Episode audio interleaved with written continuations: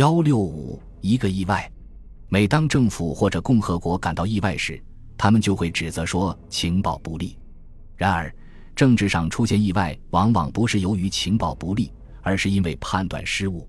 既然我们知道发生了什么，便可以合理的断定它为什么发生和怎么发生。我们可以判断出哪些是可以预测的，哪些不能预测。在紧急状态委员会企图夺权之前的几个月里，共产党。军队和克格勃中已有多种势力制定应急计划，对经历政治动荡的部分地区实行紧急统治或者总统直接治理。波罗的海沿岸三国选举产生的议会尤其令他们担忧，但他们知道，从总体上讲，民主运动对他们个人来说才是最危险的，所以必须镇压。随着共产党的失势，军队在中欧和东欧已失去资源、特权和基础。警察则面临着结束过去滥用权力、服从法律的压力。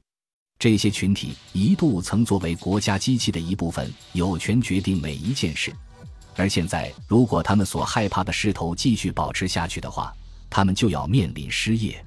最初，他们竭力劝说戈尔巴乔夫宣布总统直接治理，终止选举产生的机构，授权他们采用必要的高压政策，将社会引入正轨。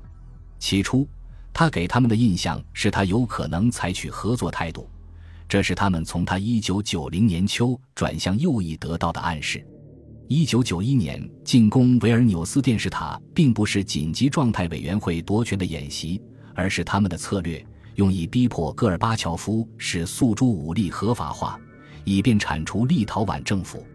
不知是因为信仰还是怕失去西方帮助，或许两者都有。戈尔巴乔夫拒绝了，但他没有完全排除实行总统治理的可能性，只要在他看来形势需要。因此，他身边的那些亲信克留奇科夫、巴卡金以及帕夫洛夫一度曾担任总理，便竭力使他相信确有这种必要。一月，戈尔巴乔夫再次屈从了他们的愿望，他命令军队进驻莫斯科，但他很快意识到这是个错误，同时。许多地方党组织的领导人也变得越来越难以控制。每次他们来莫斯科参加中央全会或者人民代表大会，当然是从1990年夏季开始，他们都发誓将迫使戈尔巴乔夫要么授权实行铁腕统治，要么退位。每次他都能出奇制胜。一方面，他暗示他们他正在认真考虑实行总统治理，但更重要的是要使他们相信。他们不可能得到足够的选票来免除他的职务。一九九一年七月，叶利钦为戈尔巴乔夫扭转了局面。由于叶利钦禁止共产党在俄罗斯国家机关设立组织和进行活动，这样他比总书记给共产党官员们构成了更大的威胁。毫无疑问，在季贾科夫的文件中。希望采取的行动和类似的紧急计划可以列出一个很长的单子，但地方党的书记们、下属的军事或者克格勃指挥官们不可能自己组织一场成功的政变。要阻止对共产党机构的严重威胁，需要这些关键机构的领导者的赞同，还要有中央委员会书记们的足够的帮助。一九九一年六月。当帕夫洛夫向最高苏维埃要求更多的权利时，阴谋集团的核心已固定了下来，但他们的计划仍然似乎是迫使戈尔巴乔夫交出权力，而不是要将他一脚踢开。给他的选择是：或者自动交权，或者被监禁起来。当小集团的重要人物得知不久后戈尔巴乔夫将与叶利钦、纳扎尔巴耶夫签订联盟条约。而他们将因此而被免除职务时，倒戈意识愈来愈强烈了。住在莫斯科的消息灵通的各国大使馆对动荡的局势心领神会，西方政策上也相应作出反应。西方一年来一直对戈尔巴乔夫施加压力，不让他实行总统统治，这被看作是必要的，因为这有助于抵御他从克格勃、军队和许多共产党书记那里感受到的压力。一般情况下，我们知道谁会站在哪边，而且我们的预感总是要比戈尔巴乔夫的好些。但我们是否知道八月十八至十九日晚会发生政变呢？不，当然不知道。我们不可能比阴谋家们更了解当时的情况，而他们的计划是在最后一分钟做出的。但是，我们所知道的情况足以制定出一个正确的政策来。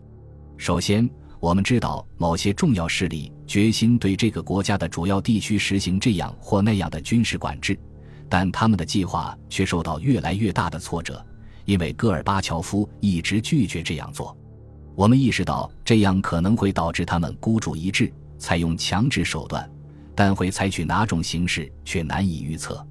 社会新的开放性使阴谋计划不可能停留在一个肯定会成功的小规模范围内。任何一个范围广泛的重要计划总会泄露的。波波夫能于六月份得知他们的阴谋，就证明了这一点。不与指挥官们进行高层协商。就不可能保证克格勃军队的可靠性，所以阴谋者可能永远也找不到最佳的机会来实行他们的计划。在福沃斯面见戈尔巴乔夫，如果他拒绝他们的要求，就囚禁他。这个想法似乎只是在八月十六日星期五才形成，而紧急状态委员会的准确计划只是在福沃斯遭遇后才定型。实际上。在亚纳耶夫于八月十八日莫斯科时间晚上十一点签订那个具有决定意义的文件之前，没有人可以完全肯定计划会继续实行下去。除了知道可能有一场酝酿中的政变外，知道它是否会成功也很重要。秘密情报对形成这样的判断没有什么帮助，有帮助的是对于这个国家和社会的透彻了解。一九九一年夏天。我们的大使馆就反复评论说，尽管逼戈尔巴乔夫退位的企图有可能成功，但一场非法的暴动却不可能成功。这也是我1991年8月5日在莫斯科向美国记者们竭力解释的一点。如果说8月19日早晨白宫显得惊愕和毫无准备，那么美国和其他外国媒体也好不到哪儿去。实际上。所有报纸的头版头条都歇斯底里的惊呼：“戈尔巴乔夫被放逐，好像这已成为定局了。”即使是政变领导人，也只是宣称这不过是暂时的。星期二的报纸仍然坚持同样的态度，而其截稿时间是在莫斯科灾难性的记者招待会之后几小时。此时政变瓦解的势头已出现端倪。例如，《纽约时报》比其他报纸登载了更为详尽的细节。他在八月十九日头版头条的显著位置宣称，戈尔巴乔夫被放逐，显然是发生了政变发起者是苏联武装部队和强硬派。戈尔巴乔夫被控将国家引入死胡同，标题中有两处歪曲的事实：第一，戈尔巴乔夫并没有被放逐，虽然官可能是紧急状态委员会行动的最终目标；第二，政变不是苏联武装部队的杰作，国防部长并不等于武装力量。至少，一个细心的读者会发现，《纽约时报》的这些歪曲，实际上在同一篇文章中的一个小标题用了“戈尔巴乔夫显然已被放逐”这样的词句，但是大多数地区的报纸没有这样定位。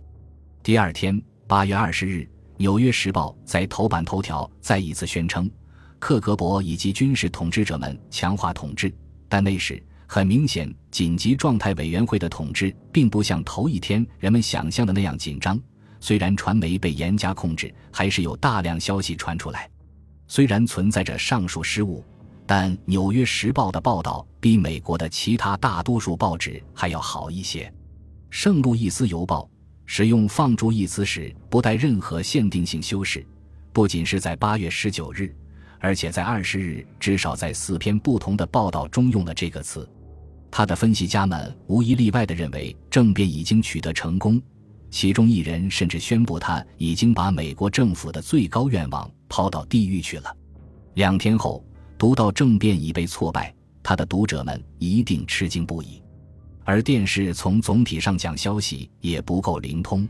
八月十九日，我接受美国广播公司夜间新闻采访时说，政变不可能成功。所有的评论员都表示怀疑。他们不仅排除了形势逆转的可能性，而且暗示克格勃或者军队不能按自己希望的去控制局面的想法是愚蠢的。没有一个人知道，无论是克格勃还是军队，都不是坚如磐石，两者在不得不应付民众反抗时，都可能变得不可靠。很少有观察家意识到苏联已经发生的深刻变化，虽然在许多时候，他们观察他们、写他们，实际上他们往往犯政变者所犯的错误。本集播放完毕，感谢您的收听，喜欢请订阅加关注，主页有更多精彩内容。